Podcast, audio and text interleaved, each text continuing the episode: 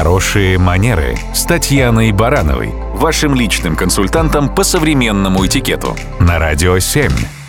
Здравствуйте. Иногда во время проведения мастер-класса деловые люди жалуются, что частенько сталкиваются со следующей проблемой.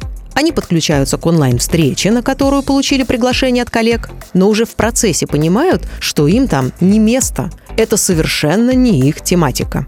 И покинуть встречу уже неудобно – и оставаться затруднительно, потому что вынуждает тратить свое драгоценное рабочее время. Неловкая ситуация. Что делать, чтобы такого не происходило? Для начала, назначая онлайн-встречу, лучше еще раз убедиться, что без нее обойтись никак не получится. И что самый лучший вариант для решения поставленного вопроса – это именно видеоконференция, а не письмо, телефонный звонок или офлайн совещание Затем, если понятно, что встреча важна и нужна именно в таком формате, необходимо четко сформулировать тему и повестку. Если назвать встречу «решение вопросов», то это никак не поможет приглашенным понять, что именно планируется обсуждать и обязательно ли там их присутствие. Повестка раскроет содержание встречи еще более конкретно и к тому же даст возможность участникам лучше подготовиться.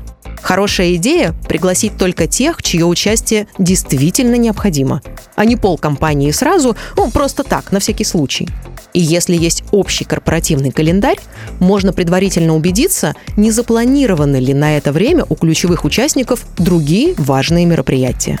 Чем лучше мы подготовимся, тем больше шансов, что встреча пройдет эффективно и слаженно. Это и есть хорошие манеры. Радио 7.